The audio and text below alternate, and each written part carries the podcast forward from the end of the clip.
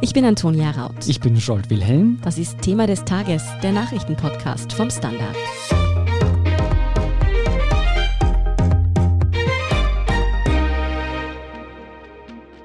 Ich muss ja sagen, ging es nach mir, bräuchte ich eigentlich kein Bargeld mehr in meinem Leben. Die Dinge, die ich nicht mit Karte bezahle oder mit dem Handy, kann ich an einer Hand abzählen. Mm, und wenn, dann sind es meistens ganz kleine Beträge, vielleicht maximal mal das Gemüse am Bauernmarkt. Mhm.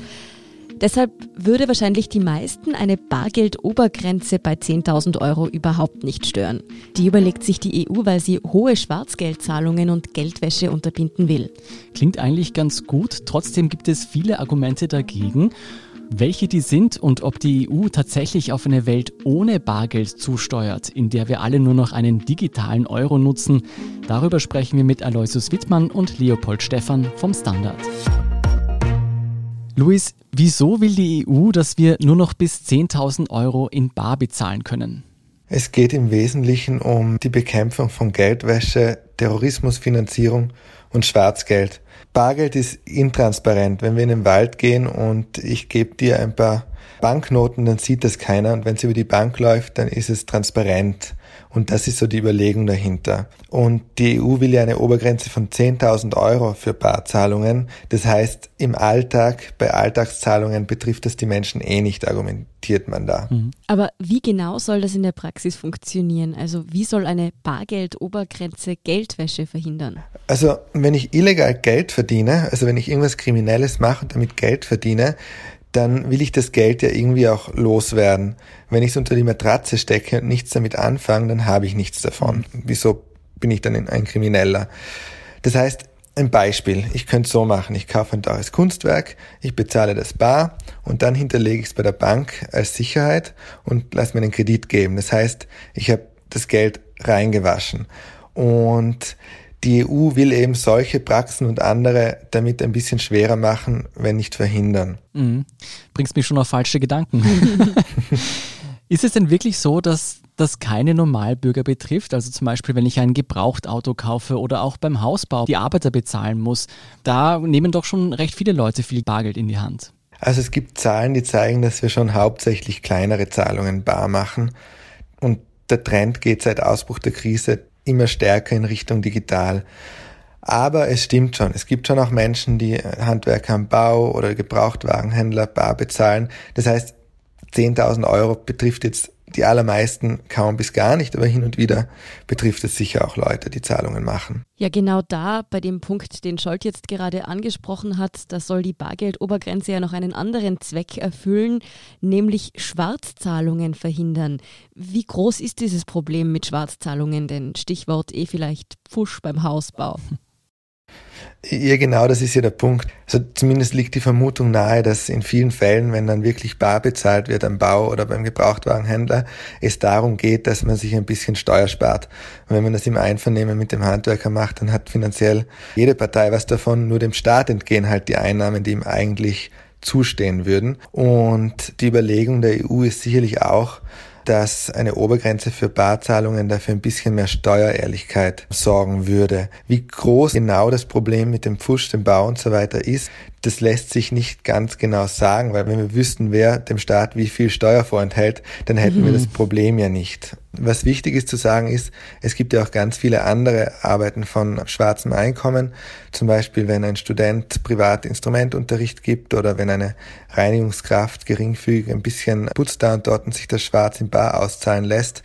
Also die Leute betrifft es wirklich nicht, weil da sprechen wir von Barzahlungen, die weit unter den 10.000 Euro liegen. Mhm. Also wir haben schon gehört, Geldwäsche soll verhindert werden, Schwarzzahlungen sollten eingeschränkt werden. Welche Vorteile hätte es denn noch, wenn es weniger Bargeld durch eben so eine Bargeldobergrenze geben würde? Man kann die Frage auch anders stellen und zwar einfach, welche Nachteile hat Bargeld und je weniger Bargeld im Umlauf ist und je weniger Bargeld verwenden, desto weniger fallen diese Nachteile ins Gewicht. Da ist zum einen, dass Bargeld einfach teuer ist. Also bei Kupfermünzen zum Beispiel übersteigt der Materialwert den Wert, der auch auf die Münze geprägt ist. Sowohl Münzen als auch Scheine müssen erst geprägt bzw. gedruckt werden. Das kostet einfach Geld, verbraucht Ressourcen und Energie. Und Bargeld nutzt sich ab. Das geht durch Millionen von Händen, wird kaputt, verschwindet unter einer Matratze, geht verloren Das heißt, das ist eines der Argumente. Und dann eben, wie vorhin schon gesagt, Bargeld ist einfach intransparent. Wir können nicht genau nachverfolgen, wer wem wie viel Geld wann gibt. Und je mehr wir Zahlungsströme in die Transparenz holen, desto genauer können wir einfach auch gegen Steuerhinterziehung, Geldwäsche und Drogenhandel vorgehen. Ja, obwohl vieles, was du jetzt angeführt hast, durchaus für eine, sagen wir mal, bargeldlosere Welt sprechen würde, sind 93 Prozent der Österreicher gegen eine generelle Abschaffung des Bargelds. Wieso denn, Leopold? Was spricht für Bargeld? Naja, aus Sicht der Bargeldfans natürlich sehr vieles. Es ist fast eine gesellschaftsphilosophische Debatte, die dahinter steht. Dostoevsky nannte Geld gedruckte Freiheit mhm. und meinte natürlich Bargeld, weil Visa und Apple Pay gab es im zaristischen Russland nicht. und mit Bargeld kann aber jeder anonym und sofort Transaktionen machen. Und der Rubel rollt bekanntlich. Das geht recht mhm. schnell und einfach. Man kann es mitnehmen, auch auf der Flucht vor Schergen des Regimes. Man stelle sich vor, die Nazis hätten nach der Machtübernahme alle Juden per Knopfdruck enteignen können. Mhm. Aber auch in stabilen Demokratien ist es eine Freiheit der Bürger, wird argumentiert, dass sie sich etwas kaufen, ohne dass Banken und der Staat ihnen über die Schultern schaut. Das ist, glaube ich, ein sehr emotionales Thema für die Leute. Mhm. Man muss sich auch überlegen, wen eine Einschränkung vom Bargeld trifft. Also es gibt Umfragen der Nationalbank, die zeigen, dass es vor allem ärmere, ältere und ländliche Haushalte sind, die vermehrt in Bar zahlen. Und manche Menschen haben gar kein Konto, man denke an Obdachlose, oder sie können mit Online-Banking nicht umgehen. Also das sind dann eigentlich Randgruppen, die man da treffen würde. Und man muss auch verstehen, dass Bargeld im Wesen anders ist als das Geld am Bankkonto. Scheine und Münzen sind nämlich sogenanntes Zentralbankgeld. Das ist staatlich garantiert. Mhm. Und was man am Bankkonto hat, ist eine Forderung gegenüber einer privaten Geschäftsbank. Mhm. Und wenn die pleite geht, hm, da fällt mir ein die Kommerzialbank Mattersburg, dann gibt es zwar eine Einlagensicherung bis 100.000 Euro, aber darüber hinaus hat man ein ernsthaftes Problem, an sein eigenes Geld zu kommen. Und wenn es eine Bankenkrise gibt, wo dann vielleicht die Einlagensicherung nicht reicht, dann wissen wir eh, dass der Staat einspringt oder so, aber das sind alles Nachteile. Und das Bargeld ist natürlich sicher. Das heißt, das Bargeld unter der Matratze ist sicherer als das in der Bank? Nein, es kann natürlich gestohlen werden. Hm. Es hat auch Lagerkosten.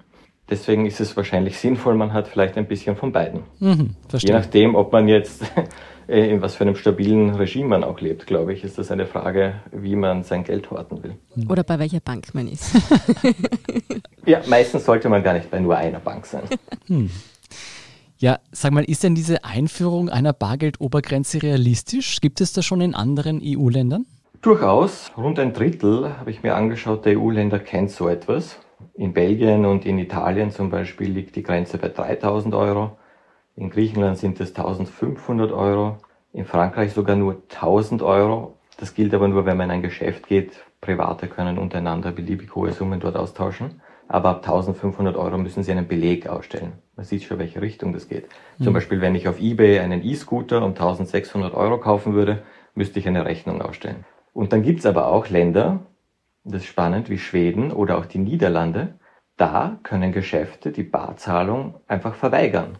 Mhm. Das darf man in Österreich und im Rest Europas nicht. Du musst Bargeld nehmen. Wobei, da gibt es eine lustige Ausnahme. Keiner muss mehr als 50 Einzelmünzen annehmen. Also wenn du, wenn du deinen Spareinkauf irgendwie dann mit Cent bezahlen willst, dann können sie da schon sagen, das geht nicht. Ja, das stimmt. In Schweden habe ich ja auch eine Zeit lang gelebt und da nehmen die meisten kleinen Cafés sowieso grundsätzlich kein Bargeld mehr an. Und auch wenn wir uns jetzt in Österreich umsehen, dann merken wir, das wird einfach immer normaler, dass man auch den kleinen Espresso zum Mitnehmen einfach mit Karte zahlt. Jetzt verankern sich so langsam aber auch noch digitale Währungen in unserem Bewusstsein. Die EU schmiedet da ja bereits Pläne zum digitalen Euro. Heißt das, über kurz oder lang wird es in der EU wirklich kein Bargeld mehr geben? Also die EZB argumentiert, dass das nur eine Ergänzung zum Bargeld ist. Und man will das Bargeld überhaupt nicht abschaffen, wird ganz groß beteuert. Und ich glaube, das ist mhm. letztlich auch eine Frage des politischen Willens und der Akzeptanz in der Bevölkerung. Mhm. Aber Es ist auch klar, wenn es einen E-Euro gibt, dann kann die Zentralbank das Bargeld abschaffen, ohne dass sie den Geschäftsbanken die Geldschöpfung überlässt. Weil wir haben ja gesagt, das ist Zentralbankgeld, Münzen und Scheine. Und wenn es eine Alternative gibt, die halt digital ist, mhm. dann kann die Zentralbank weiter ihr Geld schöpfen. Quasi das digitale Bargeld wäre das dann, das digitale Zentralbankgeld. Und damit bräuchten sie das Bargeld nicht mehr für diese Funktion der Geldschöpfung. Mhm. Es erleichtert sozusagen, das Bargeld loszuwerden in ihrer Denke. Du, ich glaube, das ist ja relativ komplex, wie das dann tatsächlich in der Praxis funktionieren soll. Kannst du uns den Unterschied erklären zum bisherigen bargeldlosen Zahlungssystem mit Bankkarte und Kreditkarte? Was unterscheidet einen E-Euro? Naja, das ist im Hintergrund tatsächlich sehr, sehr komplex. Das würde ich mir gar nicht zutrauen, bis ins hm. Detail zu erklären. Aber für den Anwender ist es ganz leicht. Da gibt es eigentlich keinen Unterschied von den Ideen. Die, es ist alles im Frühstadium, aber wer will, hätte ein Konto bei der EZB, sagen wir, und kann dann online oder per Handy oder Karte zahlen. Derzeit sind auch die Summen, die genannt werden, so 3000 Euro, die dann quasi ohne Strafzins bei der EZB liegen können. Also es ist wirklich eine Alternative für den alltäglichen Konsum gedacht. Wenn ich als Laien von digitalen Währungen höre, dann denke ich automatisch an Kryptowährungen wie Bitcoin. Wie unterscheidet sich denn der digitale Euro davon? Puh, also mir fällt fast nichts ein, was die zwei verbindet, mhm. außer dass es kein Bargeld-Cash gibt. Also das sind einfach zwei Welten, kann man sagen. Es ist halt auch in Nullen und Einsen gespeichert. Aber eine Kryptowährung ist ja eben dezentral, ist das Gegenteil von einer Zentralbank gesteuerten Geld. Und das, je nach Kryptowährung, bei Bitcoin wird das gemeint durch die Rechenleistung und da geht Energie drauf und das wird total verschlüsselt und ist super anonym. Wenn man bei der EZB ein Konto hätte, ist man vielleicht gesetzlich irgendwie vom Nachschauen geschützt, aber natürlich ist man nicht mehr anonym. Der Staat hat dann genau dein Konto, das jetzt bei den Banken liegt und durchs Bankgeheimnis geschützt bist. Wenn du ein Bankkonto hast, gibt es ein Bankgeheimnis und der Staat müsste quasi über die Justiz nachschauen, was du treibst. Beim Zentralbankkonto hast du quasi einfach dem Staat gesagt, das ist mein Konto, schau her. Mhm, das heißt, ein digitaler Euro wäre kein Ersatz für eine Kryptowährung. Überhaupt digital nicht. ist da nicht digital, ja? ja? Was würde denn eine staatlich kontrollierte digitale Währung gesellschaftlich bedeuten? Du hast es eh teilweise schon angedeutet. Wäre das der letzte Schritt zum gläsernen Bürger? Es wäre sicher ein Schritt zum gläsernen Bürger. Es hängt dann wirklich davon ab, wie die Zugriffsmöglichkeiten rechtlich auch abgesichert sind. Aber letztendlich ist immer die Überlegung beim ganzen Datenschutz in einer stabilen Demokratie wo die Rechte gewahrt werden, ist es kein Problem. Wenn sich halt die Situation irgendwie verändert und sei es nur, dass, weiß nicht, neue Steuern erhoben werden oder Zinsen auferlegt werden, ist man halt dem Staat ausgeliefert, wenn man sein mhm. Konto auch bei der Zentralbank hat. Louis, noch einmal zurück zu diesem Argument weniger Bargeld gleich weniger Verbrechen. Ist es denn wirklich so? Also ich denke da jetzt zum Beispiel an den Drogenhandel der Dealer ums Eck, wenn ich da nicht mit Karte zahlen kann, dann würde ja deshalb wohl nicht automatisch auf einmal keiner mehr Drogen kaufen. Oder geht man da dann zurück zum Tauschhandel oder wie? Na, das ist absolut richtig. Also man muss sich auch überlegen, was für eine Funktion Geld eigentlich hat. Geld ist teilbar. Ich kann das in beliebige Größen aufteilen und es macht zwei Werte vergleichbar. Das heißt, ich kann praktisch einen Stuhl mit einer Bassgitarre vergleichen und sagen, das eine ist so und so viel Prozent des anderen wert und ich kann dann anfangen, Sachen zu tauschen. Das heißt, Geld ist irgendwo einfach eine Konvention und ich muss mich darauf verlassen können, dass ich mit dem Geld unterschiedliche Dinge kaufen kann und es muss auch gar nicht im Zentralbankgeld sein. Wir hatten in der Vergangenheit Phasen hoher Inflation, im Nachkriegsdeutschland zum Beispiel, bei Hyperinflation wurden Zigaretten zu so einem wertbewahrenden Mittel und man hat von einer Zigarettenwährung gesprochen. Das heißt, es wird immer Tauschhandel geben und es wird immer irgendwas geben, was diesen Tauschhandel erleichtert und als Geld fungiert. Und wenn es eine digitale Währung gibt und einen quasi gläsernen Bürger, wie der Leopold gesagt hat, dann würden Kriminelle einfach auf andere Zahlungsmethoden ausweichen die Frage ist halt immer, es muss etwas sein, was man dann irgendwie, wie wir es vorher besprochen haben, auch wieder in den legalen Wirtschaftskreislauf einschleusen kann, weil es hilft mir gar nichts, wenn ich mit Zigaretten ausschließlich Drogen kaufen kann. Dann werde ich nicht Drogen um Zigaretten verkaufen, das wäre ein bisschen redundant. Du sprichst einen Punkt an, den wir vorher eh auch schon besprochen haben, nämlich würden von diesen gläsernen, transparenten digitalen Euro oder dieser digitalen Währung nicht letztendlich Kryptowährungen profitieren? Würden dann nicht viele Kryptowährungen als ja, inoffizielles Zahlungssystem verwenden? Ja, es kann schon sein, dass wenn Bargeld völlig abgeschafft wird in seiner physischen Form, bei einer digitalen Form wäre es dann einfach transparent, man wäre nicht mehr anonym, könnte man es nicht mehr für Kleinkriminalität verwenden. Die Frage ist dann halt, was es bringt, auf Kryptos umzusteigen, weil der Staat hat ein Gewaltmonopol und er kann auch Kryptowährungen einschränken oder verbieten. Mhm. Die Frage ist immer, wie man kriminell erwirtschaftetes Geld irgendwie dann auch nutzen kann. Und das ist eine mhm. sehr schwere Frage. Da würde ich mich nicht drüber hinaussehen, das jetzt prognostisch zu beantworten, sagen wir mal so. Mhm, mh.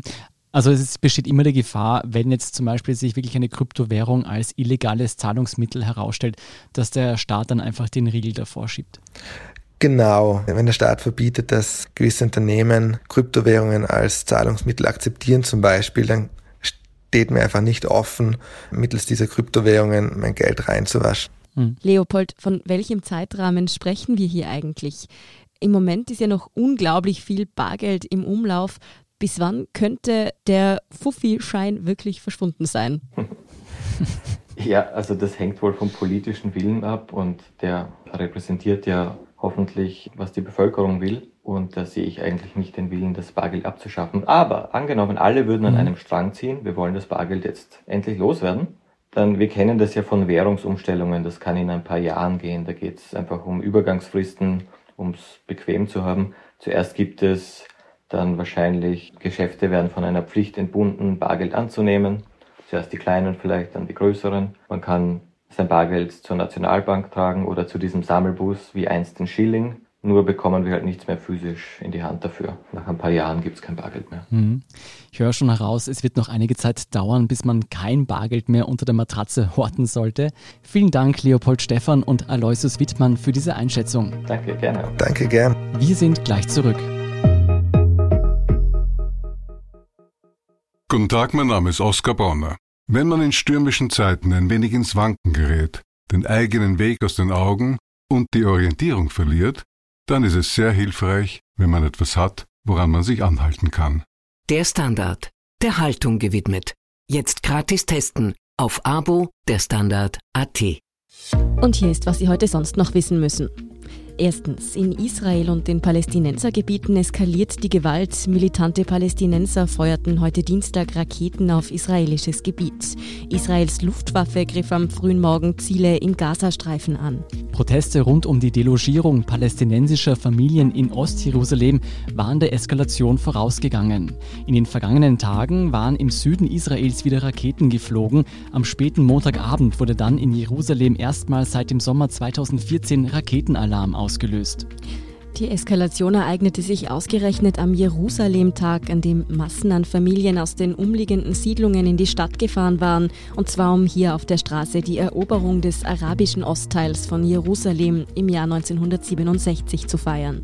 Zweitens, die sogenannte indische Mutation des Coronavirus wird von der Weltgesundheitsorganisation nun doch als besorgniserregend eingestuft. Das galt bisher ja bloß für die britische, die südafrikanische und die brasilianische Variante. Nun wurde aber eben auch jene Mutation so klassifiziert, die für die katastrophalen Zustände in Indien mitverantwortlich sein dürfte, denn sie ist offenbar infektiöser und auch bereits geimpfte Menschen stecken sich an, wobei der Schutz durch die Impfung aber nach wie vor als hoch gilt.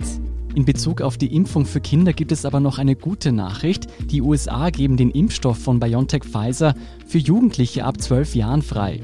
Auch bei der EU liegt bereits ein entsprechendes Gesuch. Die Prüfung könnte noch bis Mitte Juni dauern. Und drittens, Achtung Sarkasmus, das muss man im Internet besonders oft dazu sagen, besser gesagt eigentlich dazu schreiben.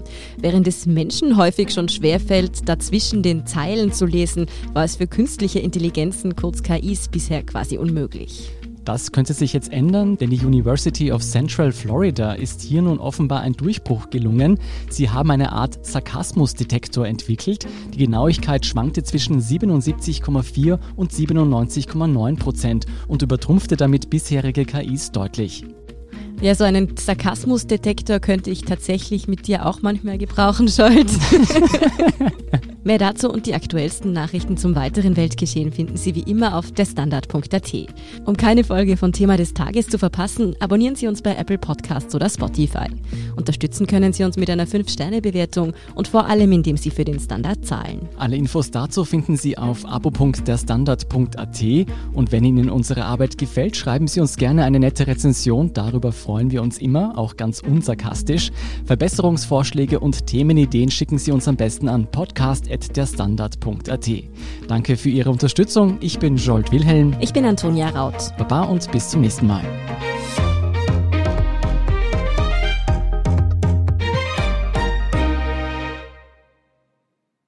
Guten Tag, mein Name ist Oskar Bonner. Wenn man in stürmischen Zeiten ein wenig ins Wanken gerät, den eigenen Weg aus den Augen und die Orientierung verliert, dann ist es sehr hilfreich, wenn man etwas hat, woran man sich anhalten kann. Der Standard, der Haltung gewidmet. Jetzt gratis testen auf Abo der Standard.at.